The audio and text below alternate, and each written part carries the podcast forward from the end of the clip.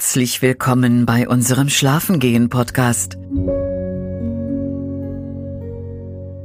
Dieser Podcast wird präsentiert von Lioran, der Passionsblume, gesprochen von Brigitte Carlsen. Du kannst es dir jetzt bequem machen. Sonst gibt es für dich hier nichts zu tun oder zu erreichen. Vielleicht schläfst du ein oder aber hast einfach eine entspannte Zeit. In jedem Fall wünschen wir dir eine gute und erholsame Nacht. Es regnete in Strömen. Der Himmel war grau und die Wolken hingen tief. Ich fragte mich, wie hoch die Wolkenwand wohl sein mochte, so dass es die Sonne nicht schaffte, ihre starken Strahlen bis auf die Erde durchscheinen zu lassen. Ein Meter oder zwei Meter dick? Oder war ich da komplett auf dem falschen Dampfer? Vielleicht 20 Meter dick oder gar 100 Meter? Das überstieg meine Vorstellungskraft. Auch, dass es einfach regnen konnte und dass Wolken entstanden, das Wasser am Boden verdunstete, die warme Luft aufstieg, kondensierte und als Regen wieder zu Boden fiel. Ich raffte mich auf. Regnerische Tage ließen mich schnell ermüden, und mein Tag hatte bereits vor dem Fernseher begonnen. So wollte ich ihn aber nicht ausklingen lassen. Mein Geist hatte Lust auf Kultur, obwohl mein Körper zu streiken schien. Da fiel mir ein, dass ich schon immer mal ins Heimatmuseum wollte. Die Renovierung war vor kurzem abgeschlossen worden, nachdem das Museum bestimmt fünf Jahre lang umgebaut wurde. Ich hatte es als sehr staubig und langweilig in Erinnerung. Nach dem jahrelangen Umbau wollte ich dem Museum eine zweite Chance geben und machte mich mit Gummistiefeln, Regenmantel und Regenschirm auf den Weg dorthin. Ich war mir nicht ganz sicher, ob es heute noch mal richtig Tag werden würde, so dunkel waren die Regenwolken. Ich entschied den etwas längeren Weg durch den angrenzenden Park zu gehen, um den Gehweg an der Straße zu vermeiden. Im Park war es ruhig und leer, was sehr selten vorkam. Im Sommer war der Park mit vielen Menschen gefüllt. Studenten, aber auch Familien picknickten dort, spannten Slacklines von Baum zu Baum, um darauf zu balancieren, spielten Frisbee und packten ihre kleinen Lautsprecher aus, um darüber Musik zu hören. Daran erinnerte an diesem regenreichen Tag nichts. Ich durchquerte den Park, am Parkteich vorbei, durch den leeren Biergarten des Parkcafés hindurch und erkannte am Parkende den Springbrunnen, dahinter das Tor, welches hinaus auf einen großen, gepflasterten Platz führte. Der Vorplatz des Museums. Dort angekommen stieg ich die Treppe zum bronzenen Eingangstor hoch, die umsäumt war von zwei steinernen Statuen, die Wache hielten. Ich streckte die Hand aus, um die schwere Türe aufzuziehen, doch in diesem Moment öffnete sie sich selbst und ich trat ein. Drinnen angekommen, ging ich zur Garderobe, gab meine nassen Sachen ab und bezahlte an der Kasse. Ich entschloss mich für das Ticket, welches alle dauerhaften Ausstellungen und zeitlich begrenzte Ausstellungen beinhaltete, inklusive einem Getränk nach Wahl im Museumscafé. Ich startete mit dem zoologischen Teil. Die heimatlichen Tiere hatten mich immer schon interessiert, und ich schämte mich, die wenigsten davon zu kennen. Der zoologische Teil lag im hinteren Teil des Museums, und ich wanderte über beigen Marmor, der von glitzernden Fäden durchzogen war. Das Museum war wirklich schön anzusehen, viel heller als zuvor, da es nun ein paar Fenster mehr gab. Von der Decke hingen zudem schwere Lüster, deren Kristalle glitzerten und funkelten. Geschickt wurde hier moderne mit alten Elementen ineinander verflochten. Ich folgte den Schildern in Richtung der Heimatvögel. Hinter großen Glaswänden waren Szenen inszeniert, die die Vögel in ihrer Wildbahn abbildeten. Ich erkannte neben Blau- und Kohlmeisen das Rotkehlchen, welches sich neben dem Buchfinken tummelte. Der Kleiber wanderte kopfüber den Baum herunter und die Bachstelze trank an einem Bächlein. Dazu konnte man sich Kopfhörer aufsetzen und rechts an der Wand Knöpfe drücken, um den einzelnen Vögeln beim Singen zu lauschen. Die Vielfalt in ihren Gesängen war lustig anzuhören. Ich erinnerte mich an meinen Biologielehrer in der Schule, der anhand der verschiedenen Gesänge die Vögel benennen konnte.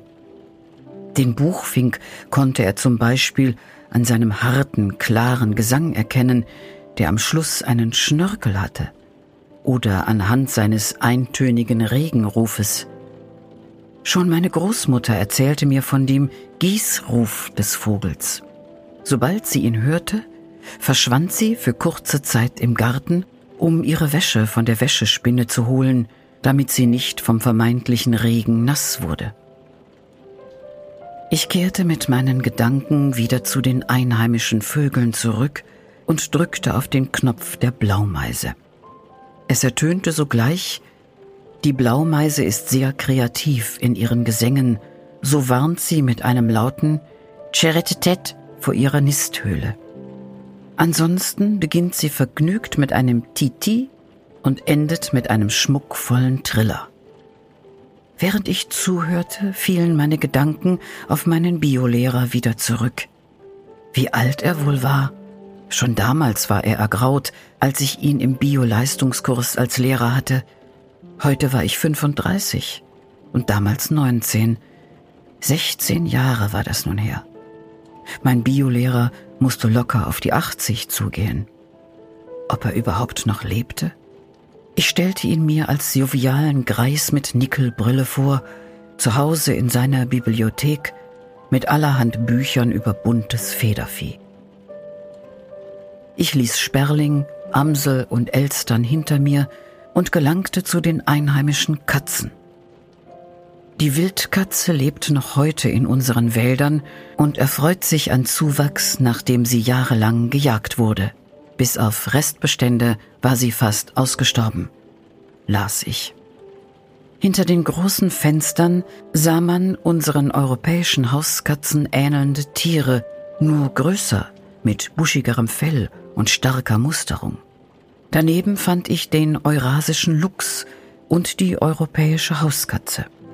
Ein Fenster nach dem anderen eröffnete mir den Reichtum an Tieren in diesem Land, verschiedene Arten von Mäusen, Maulwürfen, Hunden und sogar Wölfen. Nachdem ich mir eine Reihe aufgespießter Käfer, Schmetterlinge und allerhand Insekten angesehen hatte und an den Gläsern mit den eingelegten Bandwürmern, Schlangen und sonstigem Getier vorbeigekommen war, ließ ich den Bereich der Zoologie hinter mir. Die kleinen Kriechtiere und Insekten waren nicht mein Fall, und ich überlegte, was ich mir sonst noch ansehen könnte. Ich ging den Weg über den Marmor wieder zurück. Klick, klack, klick, klack machten meine Absätze, und nun bemerkte ich auch die gigantische Akustik im Bereich der Eingangshalle. Diese war mir vorhin gar nicht aufgefallen, als der Bereich noch voller Menschen war. Jetzt, als der Bereich sich geleert und die Besucher sich auf die einzelnen Sammlungen verteilt hatten, stand ich fast allein in der großen Halle. Ich klatschte leicht, und zeitverzögert hörte ich mein Klatschen sich mehrmals wiederholen. Klapp, klapp, klapp, klapp, klapp, klapp. Ich kam an einem Schild vorbei, das darauf hinwies, im Bereich der Eingangshalle bitte keine lauten Geräusche von sich zu geben. Ich schmunzelte und konnte es mir gerade noch verkneifen, nochmals etwas lauter zu klatschen.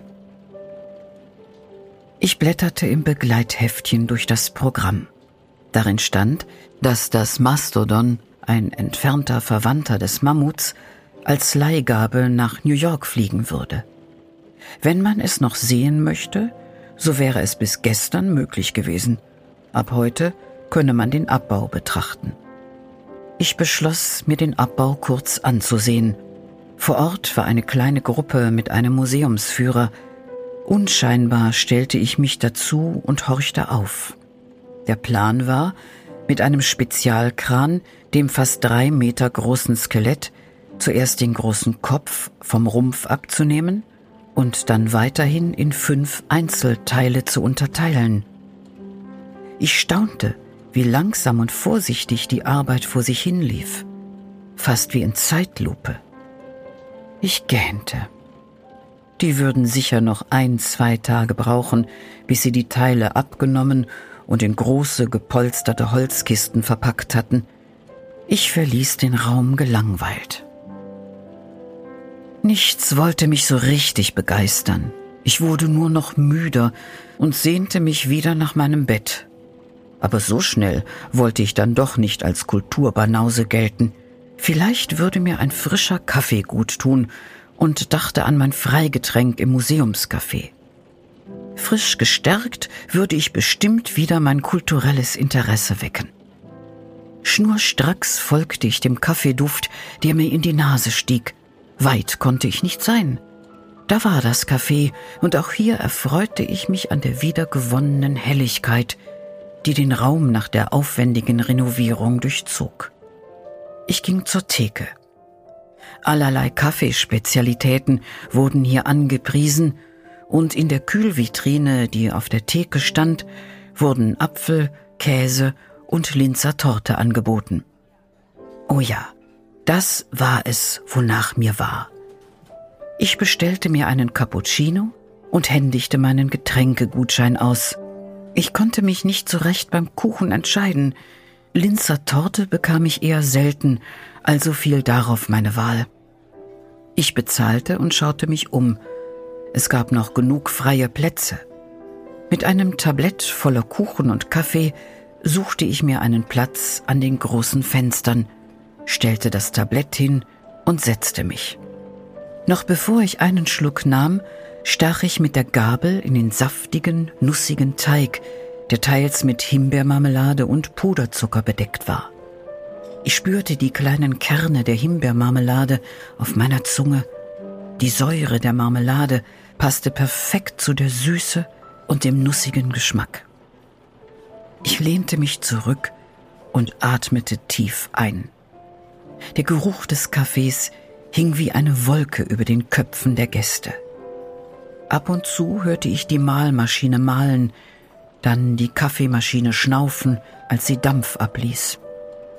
Daraufhin klackerndes Geschirr, Gemurmel und das stetige Öffnen und Schließen der Kasse, zwischendurch klingelndes Kleingeld. Ich blickte aus dem großen Fenster in den angrenzenden Park, woher ich gekommen war. Jetzt konnte ich mich gut orientieren. Das Café war wohl an der Rückseite des Heimatmuseums. Der Park schien nach wie vor sehr verlassen zu sein an diesem regnerischen Tag. Ich entdeckte einen kleinen Hund in einer Art Regenoverall, der darin recht ungewöhnlich aussah. Dahinter erkannte ich sein Frauchen, die denselben Overall in groß anhatte und einen Regenschirm mit Spitze bei sich trug. Ein Hut mit Feder krönte ihr Haupt. An ihr zog ein Jogger mit neongelbem Shirt vorbei. Wo der wohl schon gelaufen sein mag, denn sein neongelbes Hemd war am Rücken von oben bis unten mit braunen Matschflecken und Spritzern versehen. Der Himmel schien grauer denn je zu sein, und gerade in diesem Moment schien es, als ob der Himmel sich über uns ergoss. Ein kräftiger Schauer ging nieder, die Frau mit Hund versuchte im eifrigen Trippelschritt das nahegelegene Parkcafé zu erreichen, um sich unterzustellen. Ihr Hündchen schien Freude am Regen zu haben und hüpfte lustig in Pfützen. Anhand der wild gestikulierenden Arme erkannte ich, dass sein Frauchen darüber nicht begeistert und hin und her gerissen war, ihrem Hund hinterherzujagen oder im Trockenen Zuflucht zu finden.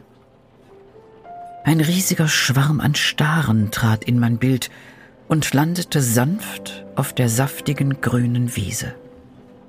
Wie viele Stare das wohl waren? Ich begann zu zählen, währenddessen ich mir ein weiteres großes Stück Linzer Torte in den Mund steckte. Eins, zwei, drei, vier, fünf, sechs, sieben, acht, neun, zehn, elf, zwölf, dreizehn. Hatte ich den einen Vogel nicht schon mitgezählt? Ich begann von neuem. Eins, zwei, drei, vier, fünf, sechs, sieben, acht, neun, zehn, elf, zwölf, dreizehn. Ein weiterer Schwarm an Staren kam hinzu, und ich begann von neuem. Eins, zwei, drei, vier, fünf, sechs, sieben, acht, neun, zehn, elf, zwölf, dreizehn, vierzehn, fünfzehn. Ich verlor den Überblick, beschloss es aufzugeben und widmete mich der Milchschaumhaube meines Cappuccinos.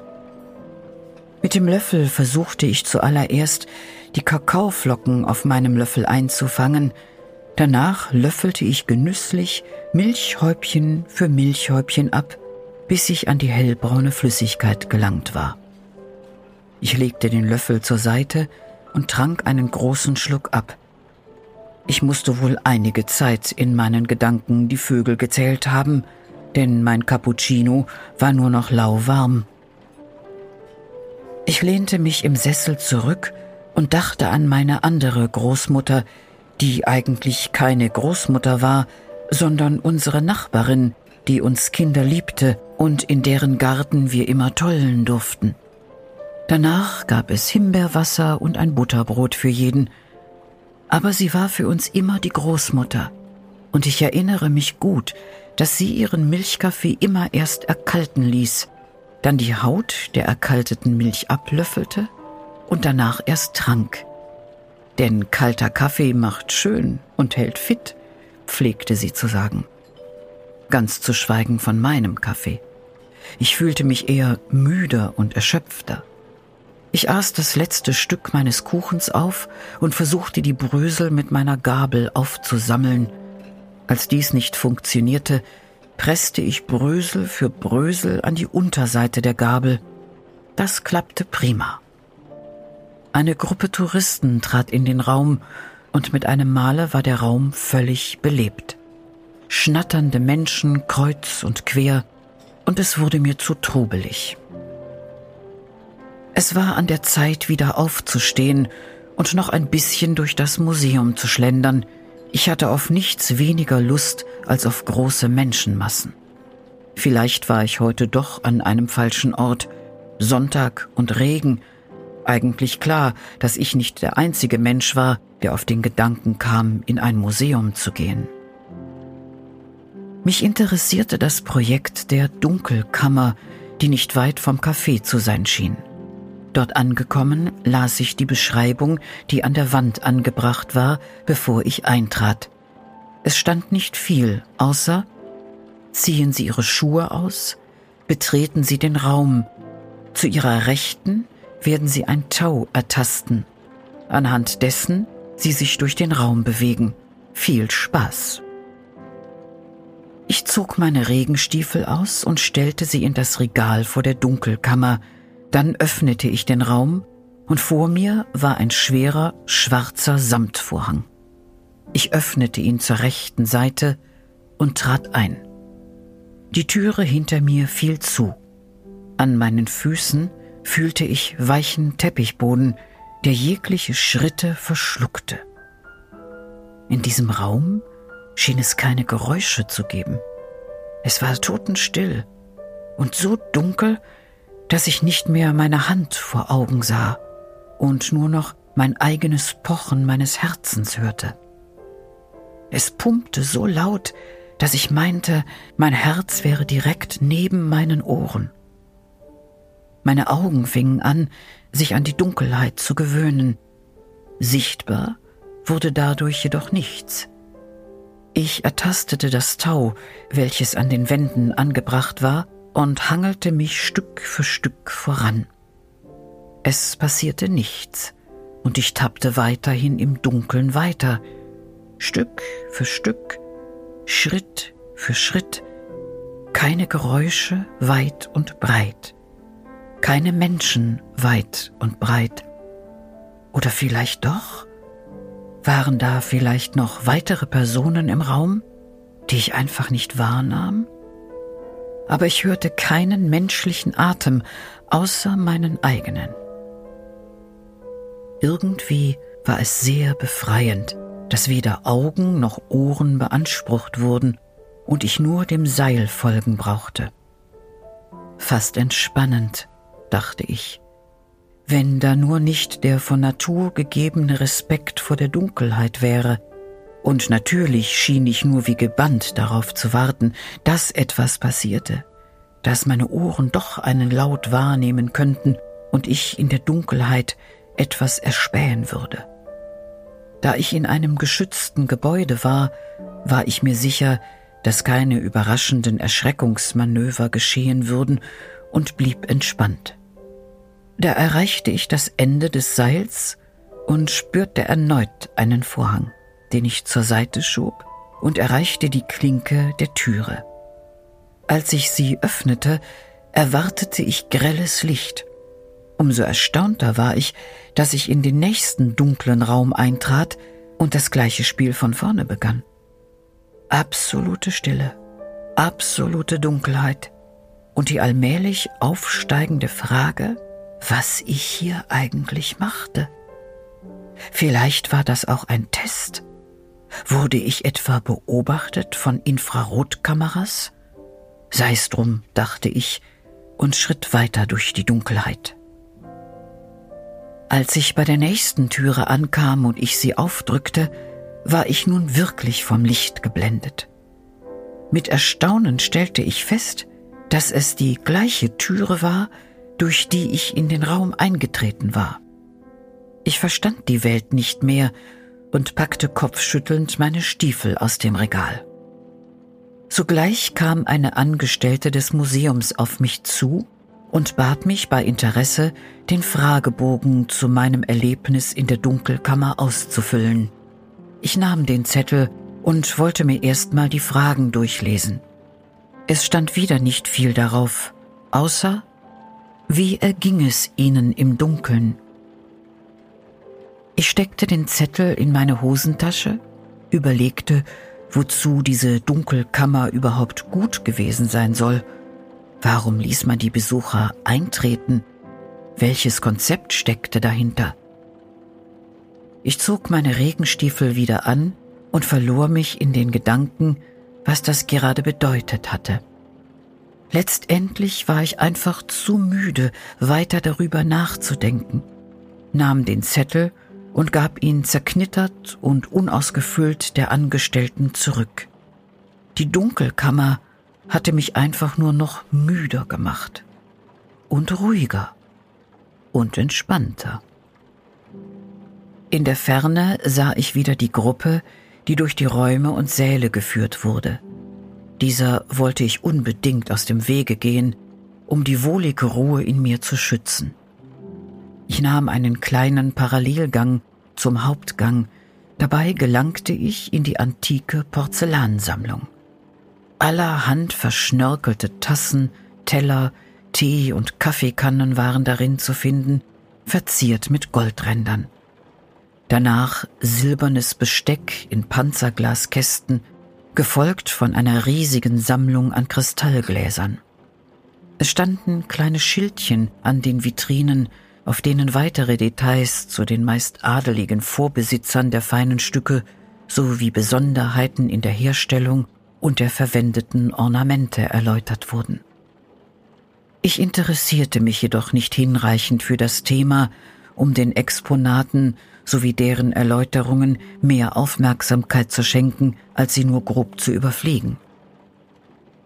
Meine Augen reagierten zudem etwas gereizt auf die Helligkeit der LEDs im Raum, und ich musste blinzeln. Das mochte daran liegen, dass ich vorher den Dunkelraum besucht hatte. Die Ruhe in diesem Raum und darauf folgend in der Porzellansammlung war sehr angenehm gewesen, und mir war nun danach nach Hause zu gehen. Ein wissbegieriger Besucher wurde aus mir heute ohnehin nicht mehr. Zudem war es draußen auch schon vollends dunkel geworden. Die Dämmerung hatte man bei dem ohnehin trüben Wetter heute gar nicht wirklich kommen sehen. Am Ende des Ganges kam ich an die Garderobe. Ich legte meine Nummer vor und erhielt meine Kleidungsstücke zurück. Mein Mantel war immer noch leicht feucht von außen, und auf meinem Schirm waren noch vereinzelt Tropfen zu sehen. Ich bedankte mich und schritt durch die große Eingangstüre, die man mit einem Schalter öffnen musste.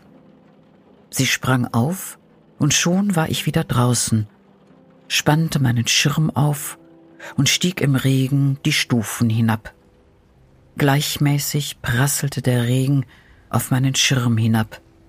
Ich bog nach links ab Richtung Park, durchquerte den Torbogen, durch den ich zuvor gekommen war, und ging schnellen Schrittes nach Hause.